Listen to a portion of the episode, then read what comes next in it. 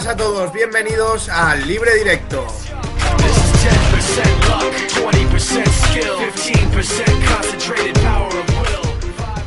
Podcast semanal de fútbol de forosdefutbol.es y 60.com. Bueno, primero de todo, eh, buenas, buenas tardes, buenas noches. Y os preguntaréis qué hace este tío aquí hablando y cómo que no está el gran Daniel Escribano a los mandos de este libre directo número, número 21. Dani va a estar un tiempo, un tiempo fuera en un futuro y estamos haciendo una prueba piloto, así que no os preocupéis que el próximo libre directo aquí estará con todos vosotros el gran Daniel Escribano, que sin embargo está como con tertuliano, no como presentador hoy. Muy buenas tardes, Dani, Daniel Escribano. Hola, muy buenas, Santi. Pues nada, sí, la verdad es que estos meses se avecinan un poquillo chungos. Te agradezco lo de Gran, aunque no me lo merezco, yo creo. Tú sí, Gran Santi, pero bueno, a ver qué tal se da la experiencia. Muy buena. Perfecto. Tenemos también a Angélica Sanz. Buenas tardes, Angélica. Muy buenas. Y también está el otro culé del equipo, Nedo López. Buenas. Bueno, eh, después de después de esta jornada que, que, se avecina complicada de nuevo para el Fútbol Club Barcelona, pasaremos a, a comentar por encima la jornada liguera y a centrarnos en la Champions, que se está jugando en este momento el partido de la jornada, el partido de los octavos de final. El Milan, el Milan Arsenal gana el equipo lombardo 2-0 al descanso en San Siro. Y bueno, tenemos con nosotros a Radio Loca, la mascota del programa, y nos avisará si hay algún gol de alguno de, de, los dos equipos, ya que está atenta al partido. Y sin más, pasará Dani a darnos los resultados de la, de la pasada jornada de liga. Jornada rara donde las haya. Eh, estrenó la jornada el Racing Atlético de Madrid 0 a 0. Valencia Sporting ganó el Valencia 4 a 0. Osasuna Barcelona, partido de la sorpresa, 3 a 2 ganó el equipo de Pamplona. Real Sociedad Sevilla 2-0. Villarreal Granada 3-1. Parece que el equipo, el submarino amarillo, remonta al vuelo. Málaga Mallorca 3-1. Betis Athletic 2-1.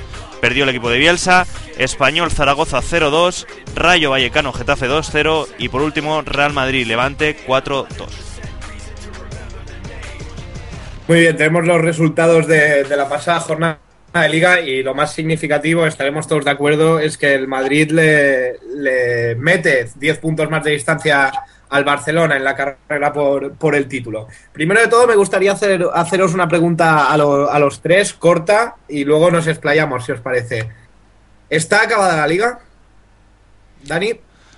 Yo creo que sí, yo creo que una ventaja de 10 es muy difícil que, que se, que se remonte, ¿no? Tendríamos que ver, tendríamos que volver a la temporada 2004 cuando el Valencia consiguió remontarle esa cantidad al, al equipo de, de mierda, de Queiroz, pero bueno, yo creo que sí, que está acabada.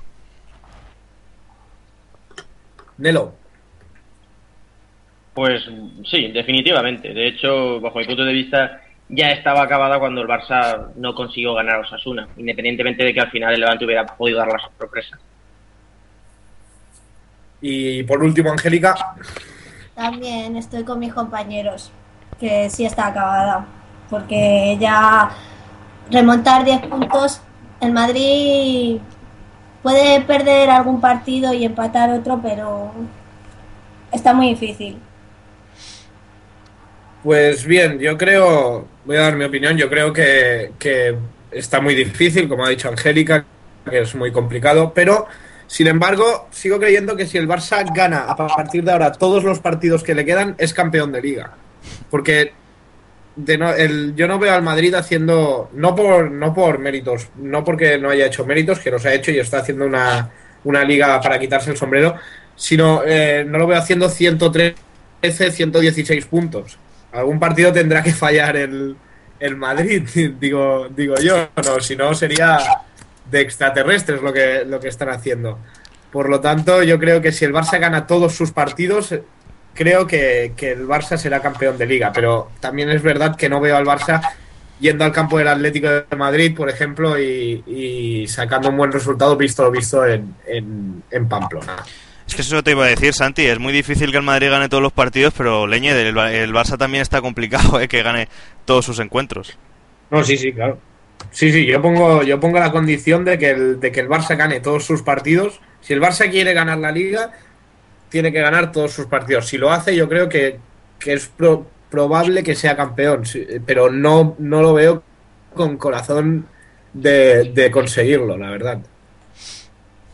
Para mí la, la remota opción de que el Barça pueda pelear por esta liga, y digo pelear porque yo sí que soy de los que ya considera que ha dicho adiós, viene básicamente de que el Madrid pues eh, en Champions empiece a tener partidos complicados, llegue lejos, pero siempre con partidos muy difíciles en los cuales pues tenga un gran desgaste físico, mental, se vea obligado a remontar, o sea, la única clave para que el Barça pueda pelear por la liga sea que el, el Madrid deba para conseguir la Champions, que creo que es lo que en el fondo más le- tiene algún tipo más de valor, más que la Liga, que, sí que también la tiene, sobre todo para Mourinho, pero yo, yo no sé por qué tengo la corazonada de que el Madrid lo que busca es la Champions. Ahí es donde puede el Barça hacer algo. En un Madrid que se tenga que descentrar, que pinche, por supuesto, que acabe pinchando, porque si uno se tiene que, centrar en remontar eliminatorias, acaba rotando, acaba teniendo jugadores que salen al campo a medio gas. Ahí, pues el Barça puede llegar a darle un susto al Madrid. Pero no nos equivoquemos. Son 10 puntos. Son, sí, también. son, son nueve, son, son tres partidos que debe perder el Madrid, sin contar con que tenga que venir al Camp Nou, que es donde diríamos que podría darse el auténtico milagro. Yo realmente Sí, creo y- que es complicado que alguien piense. Y yo creo que, que realmente nadie puede pensar en que el Barça pueda pelear en la Liga al Madrid si no llega el Madrid al Camp Nou con una diferencia máxima de cuatro puntos. Ahí, ahí estaríamos de acuerdo, pero yo quiero hacer, hacer hincapié o, recordar las ligas de la liga de, por ejemplo, del Inter cuando ganó la Champions. Se centró excesivamente, gracias a la ventaja que tenía, se centró excesivamente en la Champions League y perdió, no sé si fueron 9 o 12 puntos en, en, las, el, en el triángulo de, de octavos de final a semifinales en liga, la dejó de lado. Yo no sé si Mourinho lo hará, lo hará también este año al verla ganada o seguirá manteniendo el manteniendo al equipo titular o al o el nivel de juego en, en el eh, con Bueno. el- con- eh, en la liga, no, no lo sé.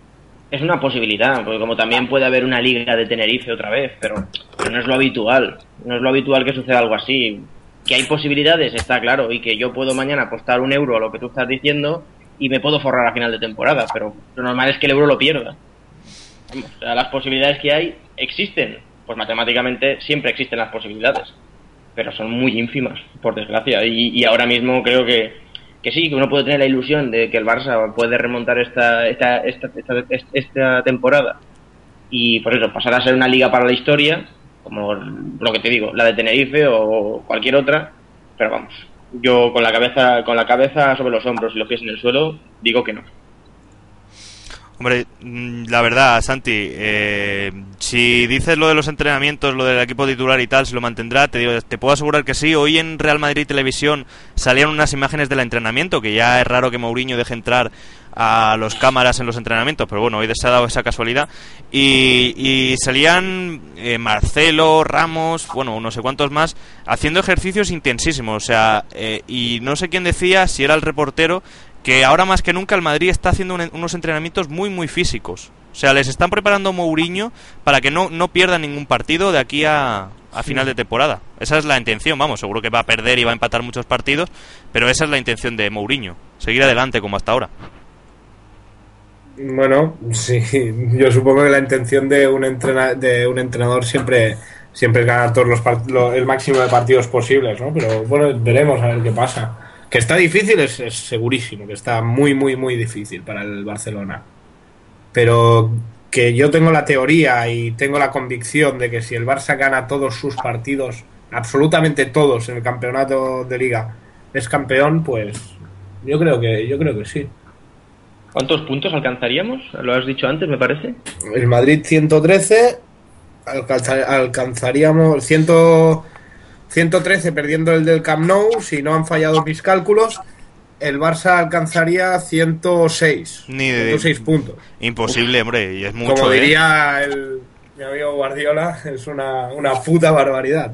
Por eso te digo que no. A ver, vamos a ver. De todas maneras, Santi, también te tienes, que- tienes que pensar que el, el Barça eh, lleva un cansancio físico tremendo. O sea, estas tantas temporadas en max- al máximo nivel, eh, hasta el mejor Leo Messi le pasa factura. Y hablamos de ello en el programa anterior. O sea, es imposible que el Barça alcance, alcance la cuota de puntos que había alcanzado, por ejemplo, en la primera temporada de Guardiola.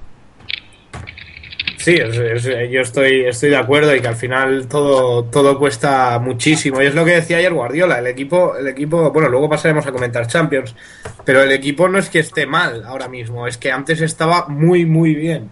Entonces ahora parece que no están tan tan bien y qué le pasa al Barça, pero el Barça está compitiendo muy bien y una muestra del, de una muestra de ello fue el partido ayer y otra fue en la segunda parte de Pamplona que, que pudo ganar el Barça perfectamente, ¿no? Si no ganó fue por, por el- la actuación estelar del portero del portero de Osasuna. Este año la Copa y, y hasta la temporada que viene. Porque mira, la Liga la tiene ganar el Madrid. O sea, bueno, sé que es mucho decirlo, pero 10 puntos son muchos puntos. La Champions, desde que se llama así, Champions, y desde que está estructurada de esa manera, nunca la ha ganado el mismo equipo dos veces seguidas. Además porque eh, a, a la UEFA no le interesa tampoco, ¿no? Que gane el mismo equipo dos veces seguidas. Por lo tanto, os queda la Copa y cuidado que no la gane el Athletic. Uy, ahí ya la vena Bueno, es- yo creo que se ha, hecho explotar un poco, pero bueno. La Champions no la, no la ha ganado ningún equipo dos veces hasta que la ganen. Hasta que la ganen. O sea, tampoco hay que poner manos negras en cosas como estas. No, y, que- y- y que- yo sí que estoy de acuerdo, Dani, en que si una de las claves para ganar la Champions League, al menos eh, para el Barça, yo no me imagino a un Barça eh, que no gana la que gana la Champions League sin competir por la liga hasta el final. Yo creo que es prácticamente imposible, porque es el ritmo competitivo, el de cada tres días estarte jugando jugándotelo a todo o nada, tanto en liga como en Champions, es lo que te hace tomarte los partidos así, si no es muy difícil cambiar el chip. Entonces yo no me imagino un campeón de Champions sin tener, sin haber, estar luchando por liga, aunque luego no la gane, pues estar compitiendo por otra competición. Bueno, pero compitiendo, se va a seguir compitiendo. Sí, pero no, es que- lo, no es lo mismo ir al campo de Osasuna y saber que es todo o nada, o ir al campo de Osasuna y decir, bueno, si me ganan, si me ganan son tres puntos más, total, ya la tengo perdida. Yo creo que tampoco va a querer Guardiola que el Madrid gane la liga con Hombre, 20 puntos de querer, no lo, qui- querer no lo quiere nadie, pero yo digo Ah, que es una de las, quiero yo digo que es una de las claves. Y cuidado, Quiero- cuidado porque este, este fin de semana tenéis partido contra el Valencia y cuidado que el Valencia se puede poner a 5 puntos, ¿eh? Que a mí esta temporada me recuerda muchísimo a la de a la última de Rijkaard, aquella en la que Hostia. Bueno, Sí, hay una bueno, pequeña Dani. diferencia. Mira, tenía, tenía No, guardada te una para hablarte del Valencia, pero mira, la voy a soltar ya. ¿Tuviste ayer el partido del Barça contra el Bayer Leverkusen? lo vi, lo vi. ¿Viste al Bayer Leverkusen? Sí, lo vi. ¿Viste al equipo lo que era? Pues ese equipo fue el que echó del- el que ha echado esta temporada de la Champions al Valencia de Unai Emery. Creo que con eso te lo puedo decir todo de lo que sigo pensando yo de, de tu viejo amigo Unai. Viejo, nuevo, renovado, vamos, Unai Emery con él hasta la muerte. Y Angélica. Angélica ¿qué piensa? No de una Emery, sino de, de la situación del, del Barça, como lo que, por lo que va a luchar, por cómo es la situación del Barcelona. Bueno, la veo muy difícil, la verdad. Que remontar 10 puntos está muy difícil. Y, y tanto el Barcelona como el Madrid pueden pinchar en algún partido, empatar, perderlo, pueden hacerlo. Y está muy difícil, pero no es imposible. Ahora, en las otras competiciones, pues igual.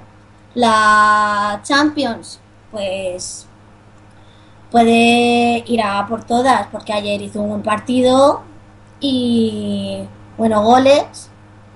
Pero como dice Dani, Golazo de Robinho. Acaba de marcar el Milan el tercero en San Siro. Sentencia la eliminatoria. Marca el segundo de su cuenta particular el jugador brasileño.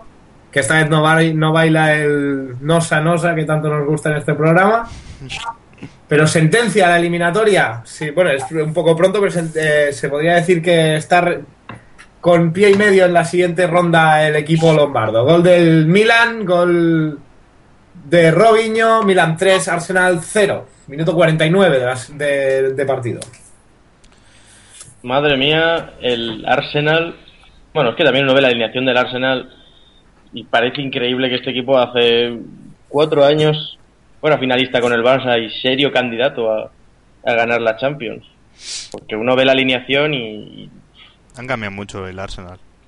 Sí, Bueno. sí, sí, no, y que yo creo que ya el proyecto del Arsenal está un poco, un poco pasado de vueltas, no por Arsen Wenger, sino, sino en general. O sea, yo creo que ha llegado el momento ya de decir parece- adiós a, lo, fichar pasamos- cromos. lo- lo comentamos en la zona en la zona de Champions, en lo del, del partido del Arsenal. Sí, porque además, Santi, yo te, yo, yo te quería comentar algo que he dejado ahí suelto. ¿Por qué me recuerda esta temporada a la última de Rijkaard? Vamos a ver, en la última temporada de Rijkaard, el Barcelona empezó muy, muy bien. ¿eh? Luchando contra el Real Madrid, eh, de tú a tú, eh, no sé si la distancia estaba en dos o tres puntos, no sé, muy poco. Empezó poco a poco a distanciarse, como está pasando ahora, después de invierno, hasta que al final tuvo que jugar la previa de la Champions la temporada siguiente. Se cuestionaba eh, su máxima estrella. Con Rijkaard era Ronaldinho y ahora con el con Pep Guardiola es Messi. Y después también te digo que los jugadores empezaban eh, después de las convocatorias a generar mal rollito. En el caso de Rijkaard fue Eto'o y en el caso de Guardiola, ¿por qué no podría ser Piqué? Que por cierto, después hablaremos sobre, sobre ello. Sí, ¿Quién después cuestiona, pero hablaremos. ¿Quién cuestiona a Leo Messi, por favor? Un ¿Quién cuestiona a Leo Messi? Yo creo que le cuestiona a Dani y, y nadie más, pero bueno. Yo me parece que cuestionar a Leo Messi. De hecho, iba a hacer un comentario sobre Leo Messi ahora mismo, y es que, bueno, está bien, está mal. A mí me hubiera gustado ver a Leo Messi sin haber jugado este año la, la Copa América, que es lo que yo creo que realmente le está pesando en las botas.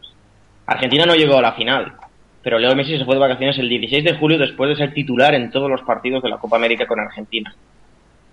Eso Pero- influye. Y, Sí. y- y ¿qué le vamos a decir? ¿Qué, qué vas a decirle? Pues nada, pero yo creo que cuestionar a Leo Messi, después de la jugada que hizo ayer, que se acaba en gol, estoy convencido que opta, que opta otra vez al, al premio Puskas.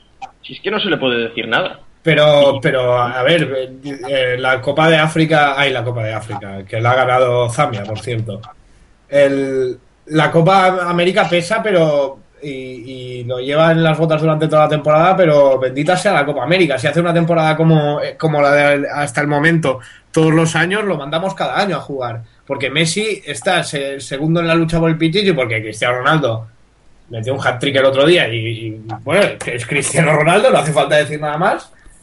Y aun estando mal, como dice mucha gente, el, el partido que, que hace ayer Messi es para, para guardarlo en videoteca. Se transforma de asistente y acaba, acaba generando diagonales, haciendo jugadas de estas de, de, de videoteca. Por lo tanto, bendi- bendito cansancio de Messi. Yo es que no veo ningún problema con Leo. Hay momentos en que desconectas, igual que en partidos como el de Osasuna, partidos contra el Betis, con todo el respeto para estos equipos, pero desconectas porque no se puede estar al 100% todos los partidos de liga, pero esto es más que normal. Y compararlo con, la temporada de Rijkaard y con la temporada de Ronaldinho, que Reich- Ronaldinho no pisó el, terreno de juego en la mitad de partidos, no iba a entrenar, llegaba a taja cada entreno, y luego estaba Deco, que solo jugaba Champions, Enrique estaba más preocupado por si, por si no podía ver a su hija que por jugar, que me parece muy bien que no pueda, que, esté preocupado, pero una excusa barata. Todo esto suma y, y la, por ejemplo, la, la, la eliminación del día del Getafe de Copa del Rey, eso fue, pasó a la historia negra del Barcelona después de ganar 5-2 en el, en el Camp Nou, por ejemplo, pero el, el final de Copa jugando jugando bien. Es que yo no veo que el Barça juegue, juegue mal. En, cuando se pone, juega bien. Hay cansancio, sí, pero. Pero bueno, en febrero siempre le ha pasado esto al Barça. ¿eh? Esto no es nuevo. En febrero siempre ha pasado. Sí, pero cuando le ha pasado al Barça han tenido la plantilla un poco más amplia. Este año es que está, estáis tirando de, de, de Tello, estáis tirando de Cuenca. Estáis de lo tira... que se puede. De Y el lo año que puede, pasado- pero no es porque la plantilla sea corta, sino porque hay muchos lesionados y hay muchos jugadores que a base de esas lesiones, el primer ejemplo es Pedro, no, están, no, no pueden con su alma. Ayer Pedro se le ve como hace dos o tres controles, que nunca había fallado, pero porque es un jugador que está muy fuera de forma y que, y, que vuelve hoy, mañana se lesiona. Adriano se vuelve a lesionar. Si es que ese es el problema, que este año el, Bar- el Barça ha tenido tres años de- de- con las lesiones que no tiene ningún problema y, este año pues están cayendo todas. Pues bueno, tampoco pasa nada, no se va... Al Madrid también le ha pasado en algún año y a todos los equipos. De todas maneras, para que luego Dani no diga que solo le lanzo pullas a él, yo le quiero preguntar a, a Santi sobre el partido de, de Alexis Sánchez, que sé que también tiene cierto cariño, en este caso entre comillas, por el jugador. Lo comentamos luego en Champions, si te parece. Ah, bueno, vale, sí. Como Vale. queráis. Pues alguna cosa más que decir de, de la Liga, del Barça, del, del Madrid, de cómo está toda esta situación en el campeonato. Sí, que A10 y que fin de ciclo. Vale. Ya no puedes ponernos la cancioncita, ¿eh? Eso sí, ya no puedes poner la canción. ¿Qué canción? La de... Ah, bueno, es verdad, la de... Joder. Claro. Nada, ya inventará algo Tomás Guas. que haga otra. Esta vez con la... versionando la Macarena. Oye, mándale- ¿le puedes mandar un- una propuesta a Tomás Walsh para que la, para que la cante? Hombre, no estaría mal. O no, o no, mejor, mejor, la puedes, la puedes cantar. Mira, Dani, tienes un objetivo de aquí a final del programa. Tienes que hacer una versión estilo Thomas Wash con, con la situación de la liga, pero con la Macarena y la cantarás a final del programa. De aquí a final de temporada. No, Sí, de programa, ya, de sí, este claro, programa. sí, final de temporada, sí, sí, ya, ya. No, no, no, no, no. no. Si, si gana, si gana el, el Madrid la, la Champions, no te preocupes que la versionaré. Vale. Quedamos en eso. que ya sabes Es que- que en este programa las promesas se cumplen. Sí. Pues que, bueno, no, vemos que el, el presentador del programa no, no quiere, no quiere cantaros al final del programa. Así que vamos a pasar a, a esa competición tan bonita. Ponme la música, por favor. Ahí va.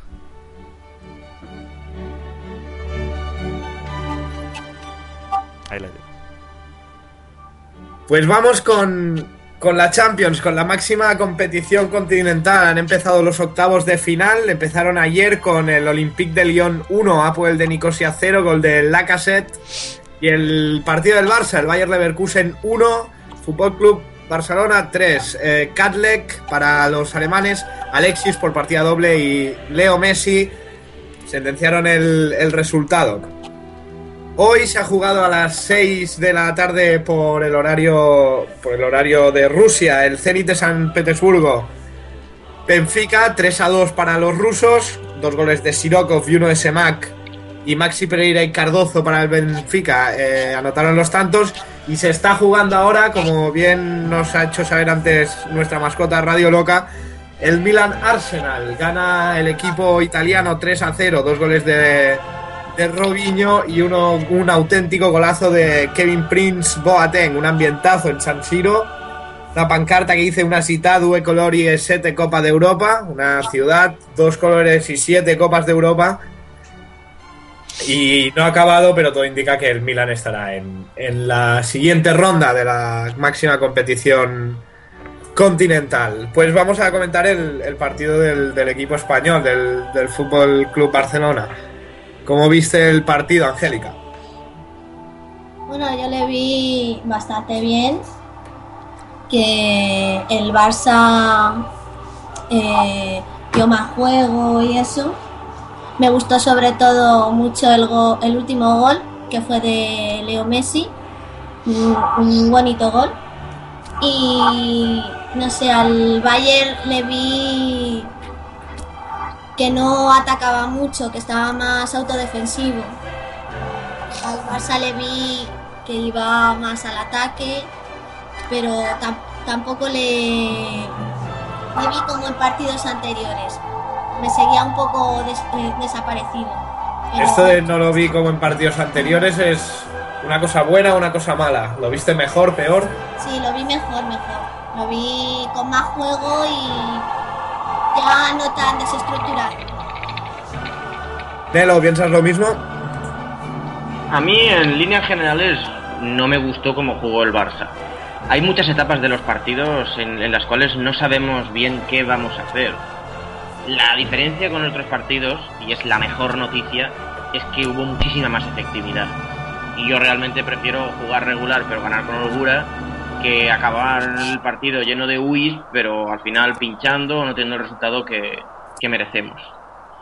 Eh, sobre la alineación de Guardiola, pues bueno, mm, para mí Adriano de extremo aporta muy poco, aunque la jugada, una- uno de los goles del Barça viene detrás de una buena jugada de él, que comienza. Pero yo realmente ayer mi idea hubiera sido poner Adriano de lateral y pasar a una Vidal al centro de la zaga, que era muy necesario. O sea, no podemos ir contra un equipo alemán lleno de jugadores altos con Puyol, que va bien de cabeza, pero es Puyol, y con Mascherano de centrales. O sea, la única jugada por alto que tiene el Bayer Leverkusen te marca un gol. ¿Por qué? Pues porque faltan centímetros y aunque tengas jugadores que no sean altos y vayan bien de cabeza, te están comiendo por centímetros. Eh, bueno, lo que he comentado antes, eh, el Barça tiene varios jugadores que están fuera de tono físico. El primero y principal, Pedro Rodríguez. Se le ve claramente como hay balones que no llega, hay, hay, hay sprints que no es capaz de dar. Iniesta poco a poco se va recuperando y es un jugador que con su calidad pues casi siempre suele paliar su falta de físico cuando no está perfectamente. Eh, dos jugadores más que quiero destacar son Ses Fábregas, que parece que conforme lo alejamos de, la zona de ataque, no sé si es que lo hemos acostumbrado ya a jugar arriba y ahora en el centro del campo, no digamos que se nota perdido, pero, pero haciendo un papel que, al cual no está demasiado cómodo. Y Thiago Alcántara, los pocos minutos que tuvo, me encantó. Creo que, que está más pendiente de no perder balones, aunque alguno perdió, pero poco a poco tiene que seguir avanzando. No hay que olvidar que este jugador poco a poco tiene que ir entrando más en el inicial. Y por supuesto dos nombres propios que, tienen que darnos alegrías en un futuro. Alexis Sánchez, amigo de Santiago Valle, que bueno, con dos goles y, varios, y varias grandes jugadas, pues dejó claro que, que de momento tiene que ser titular en este equipo. Y Messi, que esperemos que con su gol y su buen juego pues marque un punto de inflexión porque necesitamos totalmente al 110% para acabar esta temporada como quisiéramos. Daniel Escribano. Pues, a ver, estoy de acuerdo con, con Nelo en que yo creo que Adriano no tendría que haber jugado de inicio en esa posición. Pero fíjate, eh, yo hubiera puesto de inicio a Pedro. Porque es cierto que Pedro tiene un problema de físico, no está al 100%. Pero yo creo que también esta temporada tiene un problema moral. Un problema moral muy grave, que es que las lesiones no solo te comen el físico, también te comen la cabeza.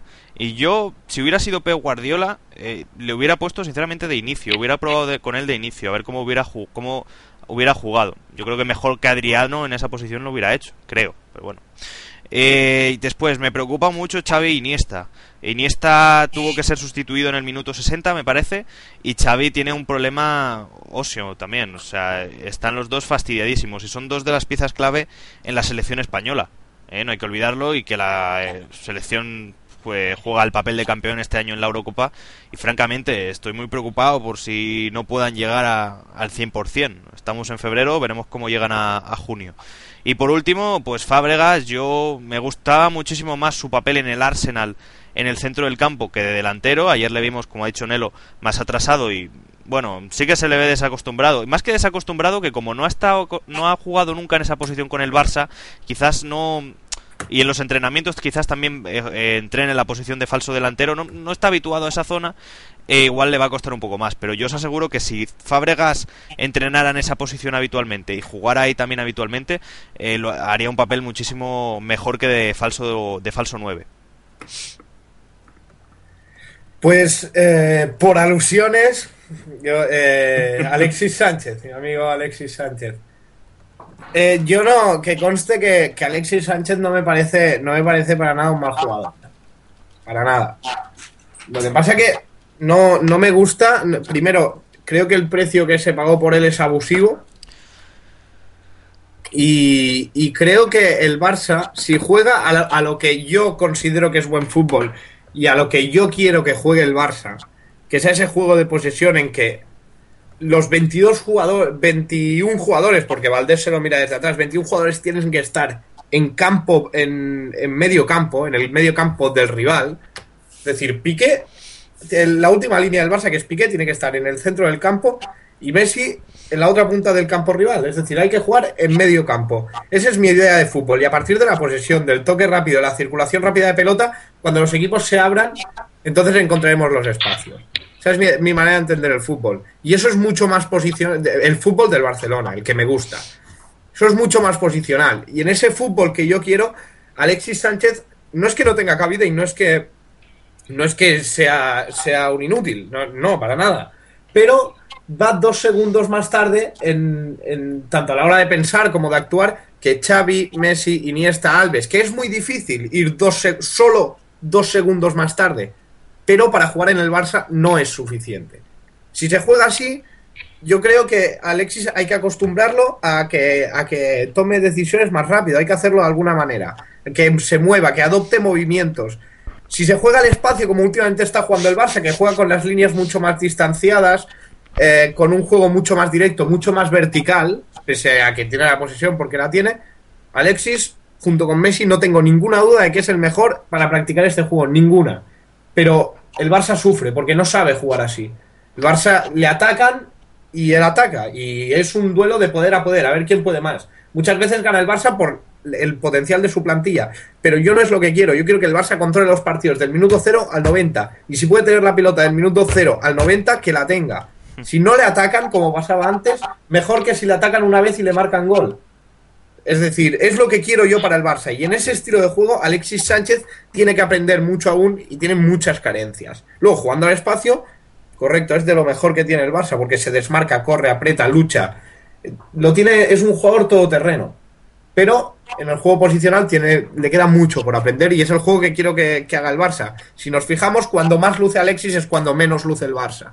Y yo prefiero que luzca el, luzca el Barça para que no luzca Alexis. O sea, que reconoces abiertamente que el Barça no está luciendo últimamente. El estilo de juego del Barça no. No, no, no, no me convence el estilo de juego. El, los partidos son grandes partidos, muy bonitos. El, me acuerdo del partido, ahora que veo el, el Milan, el Milan Arsenal, me acuerdo del partido de, aquí de San Siro, del Barça y del Milan. Todos dijimos, es un gran partido, es un eh, vaya partidazo hemos visto, al final ha ganado el, mejor, muy bien, el Barça ha metido tres goles y el Milan dos. Pero yo a lo que quiero llegar con mi equipo es que al Barça no le metan dos goles, incluso no le chuten dos veces. Luego, si veo un Milan Arsenal, que sea un partido así, porque para el espectáculo es brutal. Pero no es lo que quiero para mi equipo porque sufro mucho. Sufro mucho. Para mí es mejor controlar el partido del 0 al 90.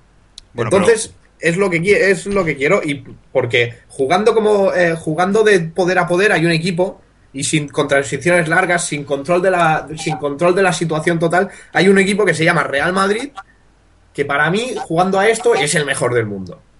Mucho mejor que el Barcelona, que el Milan, que el Arsenal, que cualquiera.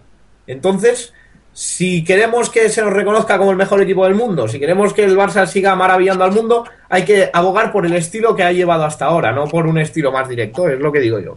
Yo tengo una pregunta para los culés, que responda quien quiera, y ahora que estamos hablando de tácticas by Guardiola, eh, ¿por qué Pep no apuesta por un 9 fijo? O sea, estamos hartos de ver a, a, los jugadores que normalmente han lucido de delanteros centro, como era el caso de Villa antes de la lesión, como es el caso de Alexis, joder, que siempre están jugando por banda o, o, de interiores. No me parece normal, o sea, si un jugador ha destacado durante toda su carrera de 9, coño, pues ponle de 9, ponle de delantero centro. No, porque. Pues, eh... Di, di, Nelo. Adelante. A ver, yo para mí hay una razón clara. Que antes no la entendía y ahora empiezo a entenderla. Si tú ahora mismo a Messi en la, en la plenitud de condiciones lo pones por el centro, ¿cuántos jugadores necesitas para anular a Messi? Pues todos los jugadores que tendrían que ocupar de los otros dos que están por los dos lados. Es lo que ha pasado muchas veces. Muchas veces hemos visto que Messi incluso en partidos donde no marca, se lleva a tantos jugadores que por la banda te entraba Villa y marcaba. Por la, por la, por la otra banda te entraba Pedro y marcaba. O sea, eh, básicamente, Messi, pese a no ser un delantero centro, primero que tranquilamente se puede ir de tres o cuatro jugadores, lo hemos visto 40.000 veces.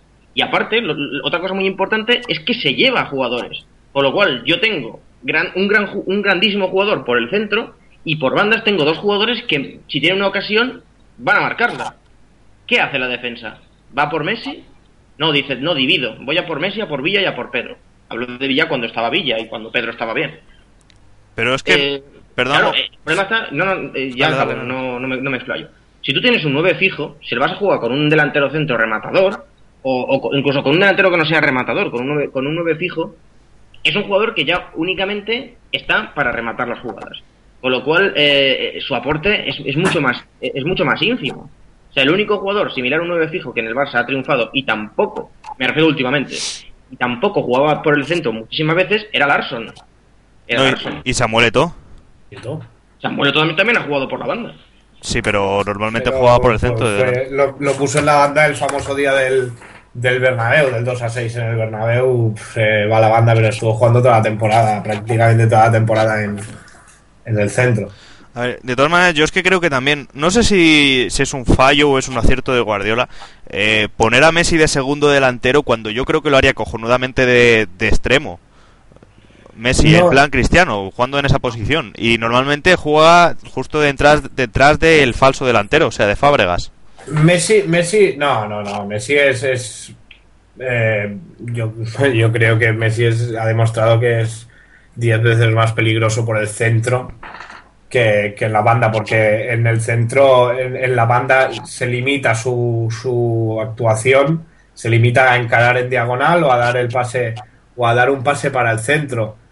El, en, el, en el medio puede hacer de delantero centro, puede hacer de media punta y puede hacer hasta de, de seis, de organizador, puede hacer de, de todo. Y además crea muchísimos espacios. El Barça del, del, eh, si juega en una mitad del campo, hay una aglomeración de gente importante y necesita una cantidad de espacios que se tienen que generar de alguna manera. Y Messi es experto en generar este tipo de espacios. Bueno, toda la delantera, el- la del año pasado, la de Messi Villapedro, si por algo se caracterizaba, es por la creación de espacios, por la movilidad de, la línea.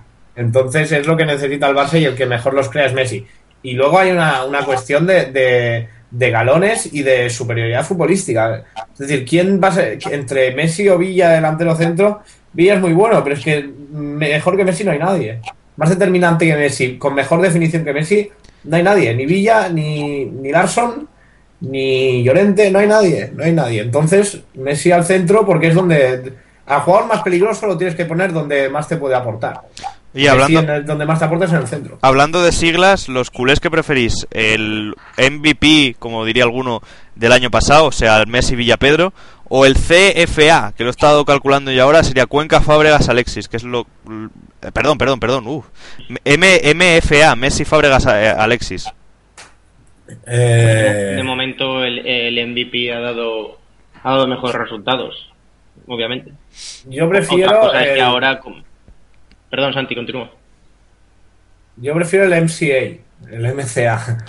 Joder. Messi es eh, Alexis. Sí, sí, sí, es lo que he Pedro dicho bien, yo. Si está Pedro en forma, prefiero Pedro, pondría a Pedro antes que Alexis. Pero eh, si no está en forma, Alexis lo está haciendo. Oye, eh, eh, lo está haciendo muy bien. Y Alexis lo pondría de, suplente, más, además de que hay muchos partidos. Estamos hablando de una hipotética final de Champions, ¿a quién pondríamos? Pero eh, pueden jugar todos. Pero Alexis eh, lo veo más como un revulsivo, en un momento en que, to- en que el otro equipo está cansado, en que tienes que, aportar piezas nuevas. A eso Alexis es muy bueno, trabaja muchísimo. Entonces yo lo veo como eso, como revulsivo es, para mí es espectacular. Ya es raro, ¿eh? Que en culé a- a esta- a, eh, el día de hoy diga que Alexis eh, lo utilizaría de revulsivo, porque yo, toda la gente que es culé, o todos los foros o diarios deportivos procedentes de Barcelona, escriben maravillas hoy de, de Alexis. Porque, porque metió dos goles y porque hizo un muy buen partido Alexis ayer. Alexis ayer hizo un partidazo para quitarse el sombrero con el partido de Alexis. Pero, insisto, a mí no me gusta el juego del Barça cuando juega Alexis. O sea, no cuando juega Alexis. A mí no me. Perdón, me, me he explicado mal. No me gusta el juego del Barça que está practicando ahora. Yo no sé si es en motivo de Alexis, que no lo creo, o en motivo de qué es, pero este tipo de juego no me gusta. Y al que veo al máximo exponente de este juego, al que lo domina mejor es el juego, es, es Alexis, que domina mejor este juego. Entonces este juego no me gusta, quiero volver al juego de antes. Vamos, que a ese, a ese juego. el Real Madrid Entonces, tiene que fichar a en ese juego no luce y yo quiero volver a ese. No luce como, como está luciendo ahora. Entonces yo quiero volver a ese juego. O sea, Santi, que el Real Madrid tiene que fichar a Alexis el próximo verano, ¿no? Porque si se le da muy bien el juego directo y el Madrid es el mejor del mundo con este estilo, oye, blanco y en botella. Sería, sería un muy buen fichaje para el Madrid, sí. De hecho sería un estilo. De hecho sería un estilo Di María, A por ver. decirlo de alguna manera. De WhatsApp, todas maneras, Florentino siempre Pérez. decimos que hay los jugadores que vienen de fuera, pues se tienen que aclimatar. Alexis está marcando goles, pero ya se, aclami- ya se aclimatará a lo que es el juego 100% Sí, es, Barça. es- esperemos. Tampoco Sí, sí. es como todo, hay, hay jugadores que han subido que han subido ahora, como por ejemplo Cuenca, que se está aclimatando a un juego del Barça que como tú estás diciendo no es el habitual y sin embargo está rindiendo pues como puede en el estilo del Barça que está ahora mismo en juego por las razones que sean. Sí, pero es que sí, pero no me, no me, no me siento seguro con el Barça practicando este juego. Es lo único que quiero decir. Alexis yo veo que se siente muy seguro practicando este juego y se, y se siente como pez en el agua. Pero el, el Barça no. El Barça no. Y si tiene que lucir Alexis para que... Pero no luce el Barça no me sirve de nada. Por muy bien que lo haga Alexis, que, ayer lo hizo genial, impepinable Alexis ayer. Pero no, no, no me convence este tipo de juego porque sufre mucho el Barça. Bueno, Y, y bueno, si queréis pasamos a comentar el, eh, este, este partido, el que estamos viendo ahora, el Milan, el Milan Arsenal 3-0. ¿Veis al Milan un, un serio candidato a la Champions? no. Yo creo que no, porque bueno la supremacía del Real Madrid y del Fútbol Club Barcelona es tremenda a día de hoy. O sea yo creo que pocos rivales no pueden haber y si los hay resulta que están eliminados. O sea yo veía como favoritos para la Champions al Madrid al Barça al Manchester United y al Manchester City. O sea y, y salvo el Real Madrid y el Barcelona porque el- una cosa fuera de, el, el United está eliminado no no me equivoco Sí, yo a esa voy a cagar Por supuesto. Vale, vale. Pues y eso, y, y claro, los, los dos equipos que yo contaba que competirían con el Madrid y el Barça están en la calle, pues oye. Pero vamos, eh, este Milán eh, no me sorprende, lo que me sorprende es el Arsenal.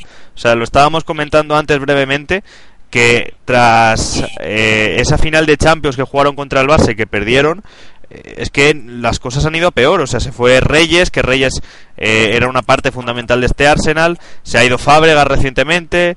eh, se fue Narri. eh, en fin, eh, una serie de cambios. También se fue, por supuesto, Henry al Barça. O sea, y no ha sabido reformarse. A mí me parece muy buen entrenador eh, Wenger. Me parece un grandísimo entrenador. Pero, claro, eh, no, no, no ha sabido eh, configurar la plantilla a la acorde con la historia del Arsenal. El problema está en que Wenger, yo creo que el modelo de, de sacar cromos, porque son cromos al final, lo que saca de la cantera muchas veces, jugadores que muchas veces llegan a mucho y jugadores que muchas veces no llegan a nada, pero no, ha debutado con Wenger con 16 años recién cumplidos, ha debutado antes, de que antes, que antes de afeitarse. Bueno, pues, pues está muy bien, pero realmente luego esos jugadores rinden, no rinden. O sea, el jugador, que el extremo que está jugando hoy, Coquelin, me parece que se, pro- que se pronuncia. ¿De dónde ha salido este chaval? A mí me parece un jugador muy normal que aquí en España podría estar en pues en el Osasuna B o en el Español B, pero no, es que está en el Arsenal. ¿Pero de quién Eh, hablas, también- Nelo, perdona? ¿El qué? ¿De quién, ha- ¿De quién hablas precisamente, Nelo? Que De- no... del, del extremo... De extremo derecho. Rosicky, este. No, No, no. No, derecho. uno ha salido, ha salido, ha habido un cambio en el Arsenal, ha salido, ha salido Cognan. Ah, vale. Sí, Perdón si lo he pronunciado mal. Pero bueno, no, no sé, yo pronuncio por pronunciar también mi nivel de inglés. seguimos es- así. eh, eh, Arteta. Bueno, Arteta es un buen jugador. Un momento, un momento, un momento, un momento, Nelo. Angélica, ¿qué opinas de Coughlin? ¿De quién? Es, es, es broma. Es que Angélica, Angélica no está viendo el partido, no puede, no puede ver el partido ahora mismo. No lo estoy viendo, en serio. Ayer vi el del Barça y de Chiripa. Yo, yo no lo estoy viendo, de hecho, tampoco. Ent- Entonces, eh, yo que soy tan, tan simpático y tan buen compañero, pues, pues decido preguntarle por, por este jugador del Arsenal de nombre impronunciable. Me gusta, vas a ser Sí, futuro presentador de Libre Directo. Sí, por Bueno. cierto, por cierto. Espera, que tengo aquí una amiga. Penalti a favor del Milan. Coño, ¿me da tiempo a poner Gol TV o no? ¿Lo están televisando en Gol TV? No, en autonómicas. Joder. Sí, pues Telemadrid la pilló de mi casa como canal no, ¿sabes? Vamos a ver qué, qué pasa No, penalti, penalti, penalti clarísimo de Juru a Zlatan Ibrahimovic, Vaya mierda. que chutará, suponemos, que, que el mismo jugador sueco, el mismo Zlatan Ibrahimovic. A ver qué. Ver si nos ofrecen la imagen. Correcto, es Zlatan Ibrahimovic el que va a pegarle a la pelota. Y no me da tiempo a ponerlo. Y si os parece, nos quedamos hasta que hasta que Ibra chute la pena máxima. La tensión es máxima, como se puede Máxima, observar. no hay, no hay nada decidido. No hay nada decidido, estoy intentando ponerlo, la tensión es máxima, pero no atino a encontrar Telemadrid. Tengo 70 canales, la mayoría no se ven, como en, todo la No como en todas no las hagas teles. publicidad que no nos pagan.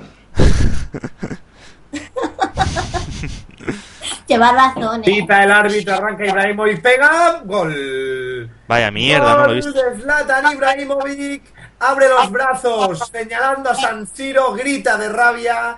Y el Milan, ahora sí, podemos decirlo, dos pies en la siguiente, en la siguiente eliminatoria. 4-0 el, el equipo lombardo. Y, y para ir acabando con el, con el Milan, porque tenemos uno, tenemos un tema de controversia aún pendiente por el, para el que hablar. Yo, yo creo que sí que es un candidato a la, a la Champions League. Ha encontrado un estilo de juego que es un juego sin control, un juego directo y muy rápido, muy rápido, que le hace muy peligroso. Y a medida de pulirlo, yo creo que será junto con Bayern de Múnich, Barça y Real Madrid los semifinalistas o los claros aspirantes a ganar la, la Champions League para acabar con este bloque de la máxima competición continental, la, la- la Champions, como dirían Mourinho y, Pep Guardiola. ¿The Champions? Champions. Eh, y bueno, hablando de Pep Guardiola, uno de los temas que levantó gran, gran controversia ayer. ¿Qué pasó con Piqué y Guardiola? Se fue decisión técnica para reservarlo, ya que Mascherano y, Ca- y Carlos Puy- y, Dani Alves no pueden jugar el siguiente partido, o es un castigo por el partido Osasuna. ¿Qué creéis que pasa entre Piqué y Pep Guardiola? Eh, vamos a ver, eh, entre Piqué y Guardiola... Què passa aquí? Coño. Eh, perdón.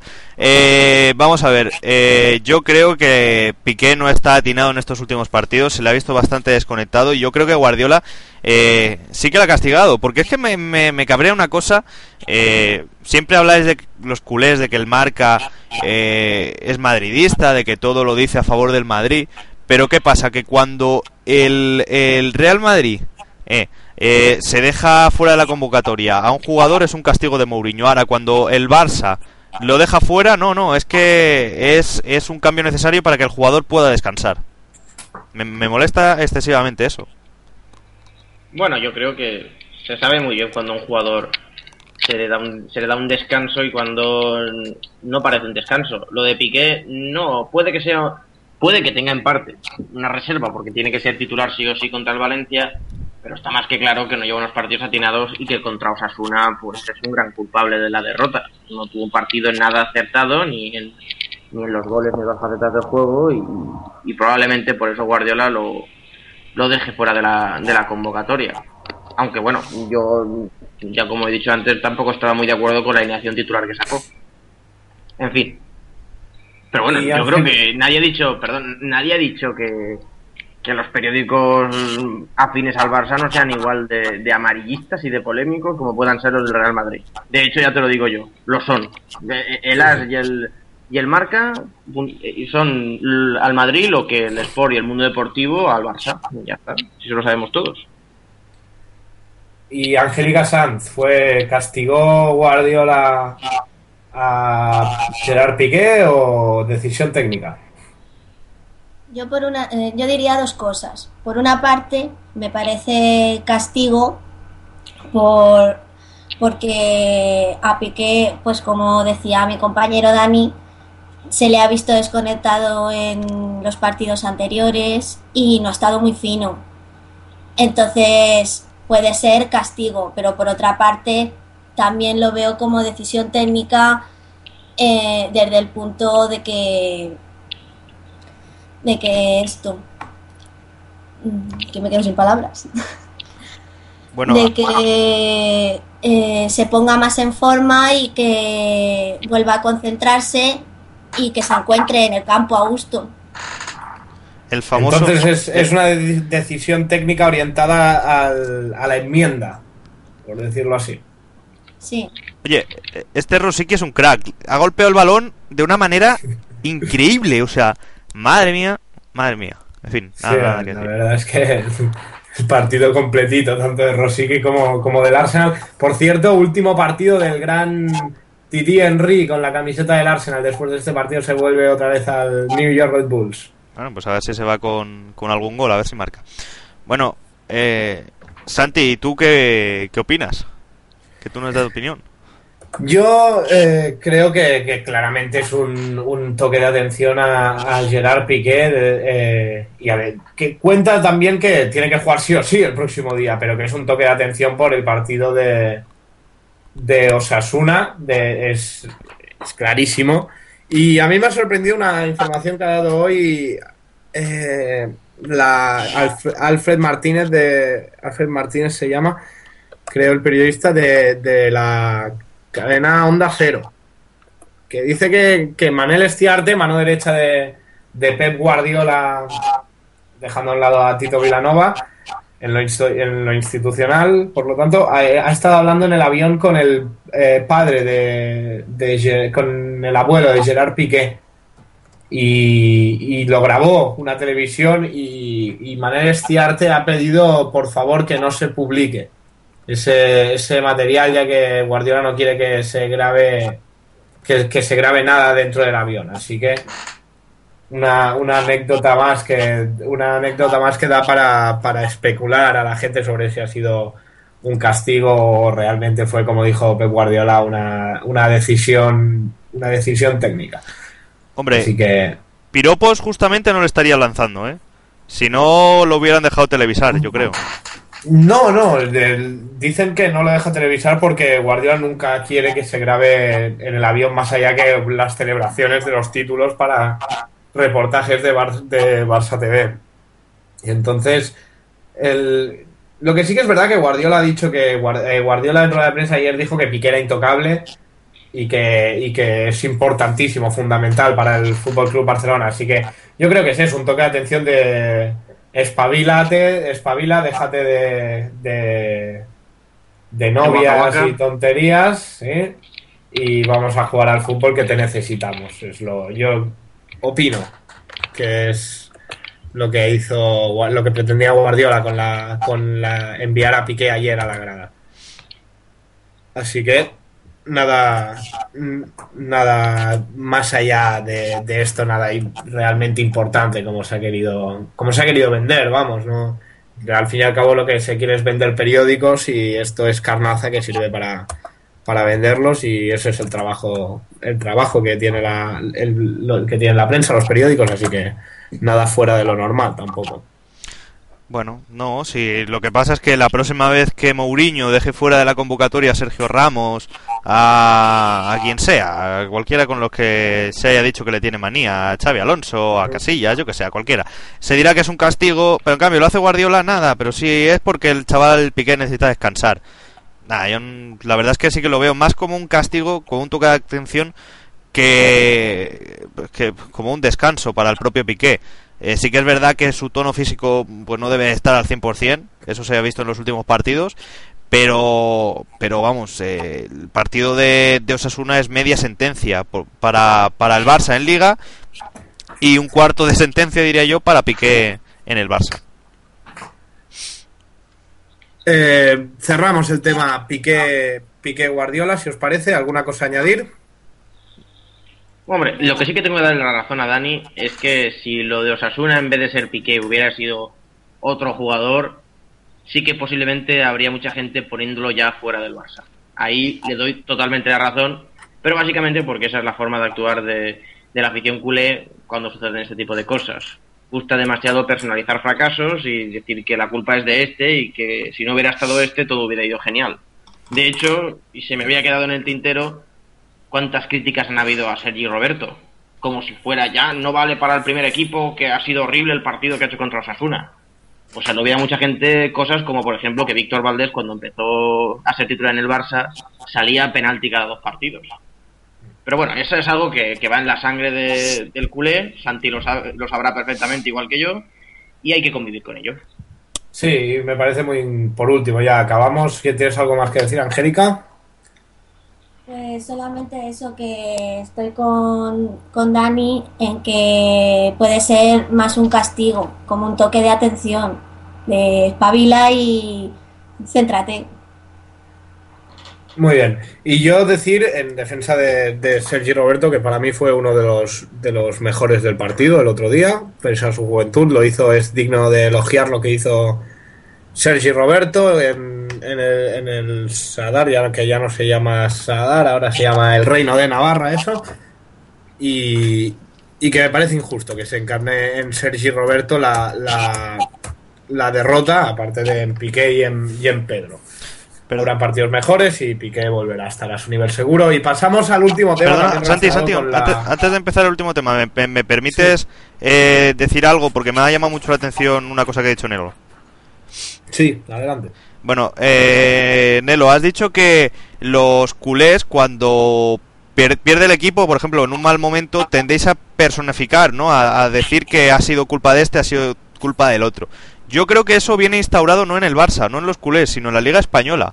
Y más concretamente en el Madrid y el Barça, porque yo tengo la sensación de que en el Real Madrid, cuando tú lo has dicho, eh, he pensado que en el Real Madrid también nos pasa lo mismo. Cuando perdemos, tendemos a decir, no, es que ha sido culpa de Cristiano Ronaldo, porque estas navidades se ha ido a ver delfines y, y, y- en fin, ha venido desconcentrado, porque Marcelo ha comido más dulces de los que debería haber comido, tal. O sea, también de- tendemos en el Madrid a, ten- a te- a persona- a personificar esas derrotas, ¿no? Y yo creo que más que por el sentimiento culeo, el sentimiento madridista, porque nos dejamos, eh, los españoles, influenciar muchísimo por la prensa. O sea, mientras que en la prensa de Inglaterra eh, se ciñen un poquito más a la vida personal de los jugadores, ¿no? Que si este se acuesta con esta, que si no sé cuántos, sé... O sea, es más mediática en ese sentido. Nosotros somos más rompepelotas con los jugadores, ¿no? Nos gusta mucho criticar y criticar y, los españoles todos somos entrenadores y todos lo haríamos mejor que, cualquier jugador, ¿no? Yo creo que ese es el sentimiento español y más concretamente en el Madrid y el Barça que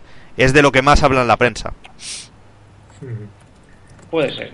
No digo que yo que no, pero bueno. Yo también sabes lo que pienso de la prensa. El que se deja influenciar por la prensa es porque no tiene criterio propio. Pese a que, obviamente, nunca hay que olvidar que la prensa, los medios de comunicación, incluso nosotros, por qué no decirlo, están para vender algo. Están para vender algo. Sí, sí, pero Nelo, ya hablaremos de la prensa el próximo, próximo Sí, sí, programa, vamos. si queréis. Vamos con el, con el último tema, muy rápido. Eh, Sevilla y Sevilla y su crisis pierde el eh, pierde el anterior el partido pese a la incorporación de Mitchell y luego otro cambio de entrenador también el, el Sporting de Gijón que incorpora incorpora al gran Javier Clemente que si no salva al Sporting como mínimo nos dará muchas tardes de gloria en rueda de prensa y en los terrenos de fútbol. ¿Qué pensáis de las dos incorporaciones? ¿Creéis que que Clemente y Mitchell pueden enderezar el rumbo de, de sus respectivos equipos. Empezamos por, por Nelo. Bueno, a ver, en mi caso yo primero diré que yo no habría elegido a Mitchell para, para el Sevilla. Mitchell, sin ser un entrenador que ni me caiga mal, como algunos que están en el Valencia, ni nada por el, ni nada por el estilo, creo que no es un entrenador para un equipo de la talla de, de un Sevilla.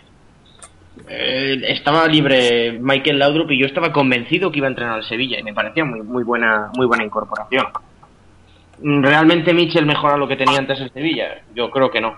Y de hecho de momento se está viendo. No está siendo capaz de enderezar el rumbo, además quiere, quiere centrar el equipo en un jugador que no pasa por su mejor momento, como es eh, Jesús Navas. Y bueno, de momento Sevilla no tiene, no tiene para nada buena pinta. Encima, para más Inri, ahora los jugadores se le pelean entre ellos. Como sabéis, dejó fuera de la convocatoria a Spasic y, y a Gary Medel por, porque tuvieron pues una riña entre ellos. Luego ya centrándonos en el Sporting, pues bueno, Javier Clemente, eh, un jugador, un entrenador que hace no mucho dijo que, que Messi no era canterano del Barça, con lo cual, como bien ha dicho Santi, nos va a dar muchas portadas, eso seguro, y lo vamos a pasar genial con él. Pero bueno, el Sporting el problema que tiene es que está desahuciado porque no tiene plantilla. Ya puedes poner a entrenar al Sporting a quien quieras, que el Sporting lo tiene muy crudo, no tiene plantilla, no tiene jugadores que puedan sacarle de donde está. ¿Puede hacer mejor o peor papel? Todos sabemos cómo va a actuar Clemente. Va a intentar que el Sporting mmm, no pierda y que gane cuando pueda. Así que son dos equipos que están en. Final del partido. Ha pitado, ha pitado nuestra mascota cansada ya de ver tanto fútbol. Ha ganado el Milan 4-0 goles de Zlatan Ibrahimovic de penalti, dos de Robinho y uno, un auténtico golazo de Kevin Prince Boateng. Radio Loca tiene sangre madridista, por cierto. Bueno, eso, eso. No, no le hemos eso hecho, por ver. Eso no le hemos ver. hecho, no le hemos hecho la análisis. la del ADN, ¿no? El, el, análisis del ADN. Bueno, vamos acabando con el tema. Dale, dale Nelo. Sí, concluyendo, veo tanto al Sporting como al Sevilla en situación muy complicada de aquí a final de campo. Eh, Angélica. Bueno, yo a Michel le daría otra segunda oportunidad para ver el siguiente partido, a ver cómo se tercian las cosas y a ver qué pasa con él. por ahora el partido que hizo, pues la verdad que no se vio muy una muy buena imagen, la verdad. Así que le, le daría le daría otra segunda oportunidad. Y a, a, Javier Clemente, pues yo no le hubiese puesto de entrenador del Sporting, la verdad. No, no, me, no me gusta ese entrenador y no le veo que vaya a mejorar la situación. Así que yo de esos dos entrenadores es lo que digo. ¿Alguna, alguna manía en especial a Clemente? Pues no, la verdad, bueno, que no sé, no me gusta cómo dirige los equipos, la verdad. Solo eso. Bueno. Es que, ¿qué va a hacer Clemente con el Sporting? ¿Qué va a hacer Clemente si es que el Sporting... O sea, fíjate que lo he empezado diciendo que Clemente, pues obviamente no es santo de mi devoción. Pero es que realmente uno ve el Sporting y pasa como el Zaragoza. Ahora mismo hay muchos equipos que no temen por el descenso porque ven que tienen rivales que prácticamente no es que sean, o sea, no, no es que ellos sean buenos, es que ven rivales mucho peores y lo que le pasa al Sporting. El Sevilla, Michel, no, por, probablemente también si no consigue hacerse con el Sevilla y hacerle hacer una buena campaña es por lo que yo digo siempre, un entrenador lo pones a mitad de temporada y le das un equipo que no ha hecho él. Le das un equipo con el cual tiene que hacerlo lo mejor posible, pero obviamente lo que le puedas pedir siempre tiene que ser dejando el margen de decir, bueno, este señor tiene un equipo de jugadores que no es que no conozca, pero no son los que le ha pedido, a lo mejor ni siquiera son los jugadores con los que él considera que puede hacer una buena campaña y a raíz de ahí hay que hacerlo. Pero vamos, yo creo que el Sevilla, por potencial económico, es decir, no como el Sporting, que a lo mejor incluso ha tenido que tirar de lo que podía pagar, creo que habían opciones muchísimo mejores. Por último, Dani. Dani. Ah, bueno, Santi, decir que, Ah. que yo también estoy con Nelo en eso de lo que ha dicho de Mitchell, de que sí, de que poner un entrenador a mitad de, de esto de temporada, pues que les, le va a resultar más difícil moldear ese equipo, porque como dice, no son los jugadores que, que él ha pedido ni nada. Pero bueno, yo sigo con mi opinión de que yo le daría otra segunda oportunidad para ver cómo puede salir del hoyo. Muy, muy bien. A ver, a ver, Pues, ¿se me escucha? Sí, correcto. Es Vale. que- Y ahora sí se escucha. Vale, perfecto. Nada, tenía problemas técnicos. Vamos no, a ver. Ha sido, no, la verdad es que ha sido, por línea interna nos, nos vamos comentando cosas en el programa. Y como yo soy un empanado, me ha dicho que tenía un problema, no podía hablar y yo preguntándole. O sea, no. No me gusta los presentador, el presentador tan sincero, ¿eh? Diciendo, eh, no, eh, Respeta a la audiencia, que eso ya deberían de estar todos agradecidos, porque profesionalmente creo que pocos la respetan y nosotros sí lo hacemos. es, es el topo de libre directo. Comenta las conversaciones internas. Madre Es que- mía. Ay, madre mía. Bueno, dale, Dani, si quieres. Va, en serio. Sí, yo decir, vamos a ver, sobre Mitchell y Clemente, eh, decir que Mitchell yo, igual que Nelo, no, no lo hubiera seleccionado, porque yo creo que el Sevilla es un vestuario que ahora mismo necesita mano dura. Yo hubiera escogido a Luis Aragonés, sinceramente, entre, entre otros muchos grupos, entre otros muchos del grupo de entrenadores con mano dura, pero precisamente Aragonés es un tío que le echa, le echa huevos, ¿no? En los partidos, cuando entrena, y yo creo que hubiera sido el perfecto sustituto de Marcelino, ahora mismo, porque eh, Mitchell, yo creo que ese vestuario está hundido de tal manera que tiene que haber un una persona que imponga ahí su, su, su personalidad y saque a flote al Sevilla, pero yo y yo creo que Mitchell no es precisamente no está precisamente en ese grupo de entrenadores. Además, ¿Y si que- los cambiamos, Dani? ¿Y si ponemos a Michel en el Sporting y Clemente en el Sevilla? Pues tampoco, porque no creo que Clemente, que Clemente cuadrase, ¿no? Con la afición sevillista, la verdad. Pero vamos, eh, yo te iba a decir que Clemente en el Sporting sí, o sea, igual que Michel no en el Sevilla, Clemente sí en el Sporting, y simplemente diré un comentario de él, es la hostia. No voy a decir nada más de Clemente. O sea, como entrenador, como tío que genera shows, es eso, es la hostia. Sí. Y, Patapum para arriba y a jugar. Sí, y nos pueden esperar. O sea, nos esp- yo espero un conflicto Clemente Mourinho. Lo, lo- Bueno, pero lo eso ya ansío está- como, agua de mayo. Como agua de mayo lo quiero. ¿Cuándo es el Sporting Real Madrid? Pues no, no, no sé, no tengo el calendario aquí, aquí delante, pero queda bastante aún, era, era al final, era por el final. Una cuestión que quiero hacer hincapié yo, y sin ánimo de ofender a nadie, y menos aún a Luis Aragonés. Pero eh, don Luis Aragonés nació el 28 de julio de 1938. Yo creo que este señor ya ha entrenado todo lo que tenía que entrenar. O sea, me parece a mí que no vamos a estar, porque aparte es una costumbre que tiene por lo menos toda la parroquia blanca que yo conozco. Siempre llega el momento en que sale por ahí el nombre de tiene que venir Luis Aragones. Que es un grandísimo ha sido un grandísimo entrenador. Pero vamos, o sea, es que, Pero- es que estoy convencido pero que Nelo- pero Nelo, la Aragonés- de que esté incluso hasta de su quinta. Vamos a dejarle descansar al hombre, que se jubile tranquilamente, que se dedique a comentar partidos y a ir a Radio Marca a montar sillón. Y yo creo que va a venir mucho mejor. Si entrenadores hay muchísimos. Pero Aragonés morirá con el chando al puesto, hombre. Aragonés es, nació, nació jugador, eh, nació jugador, pero ya era entrenador. Y morirá, que- morirá en un banquillo, yo estoy seguro. Metafóricamente, ¿eh? no, no lo veremos ca- cadáver tieso en un banquillo. Nada más faltaba. Pero, pero yo creo que, que para situaciones límite como, la, como estas, yo creo que es perfecto Luis Aragonés. ¿eh? Pero tiene 73 años, casi 74. Pero Nelo, Bueno, y Javo Irureta cuando entrenaba al Super Deport también tenía, No, tenía cierta edad. ¿en qué, y- en qué comparación. nació en el 38, ¿no? ¿Tu abuelo cuándo nació? ¿Dani? Pues que Más en paz o menos. descanse no tengo la fecha, bueno, pero bueno, da, eh, pero da igual, ¿no? Si no si no te va si no va por ahí. Lo que te iba a decir es que eh, nació en el 38, ¿no, Nelo? Sí. Vale. Pues cuando ganó la Eurocopa con España también nació en el 38. Ganó, y, y la Eurocopa la ganó con España hace si yo no he dicho que no pueda dar buen rendimiento.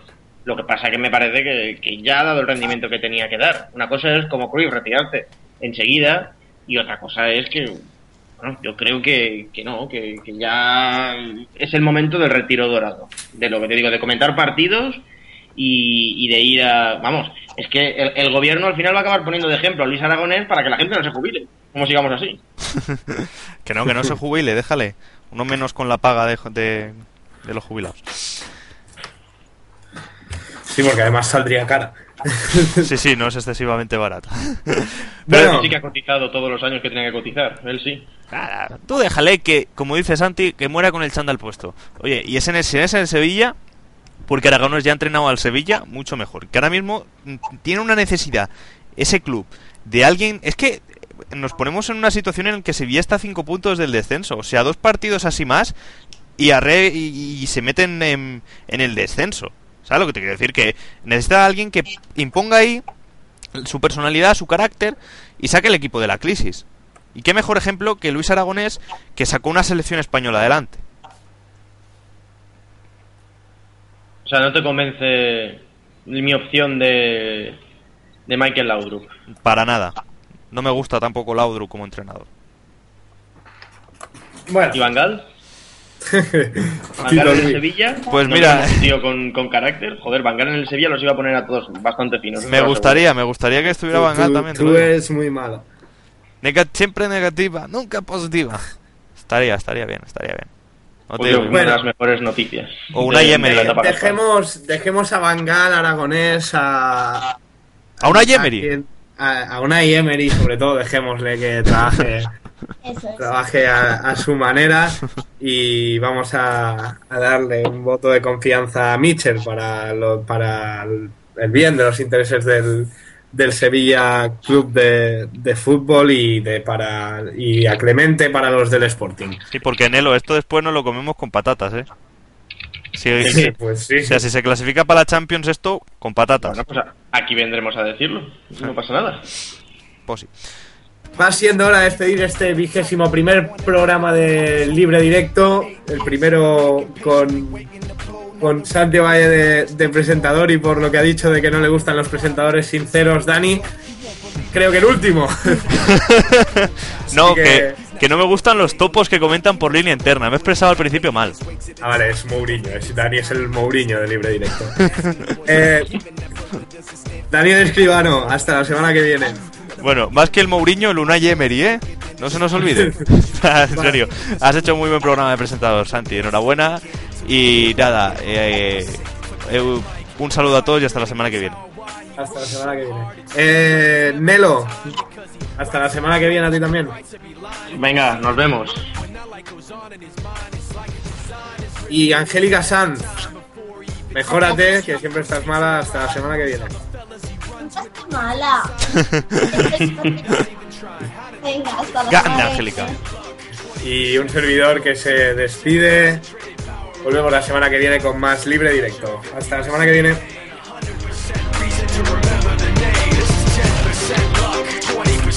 15% concentrated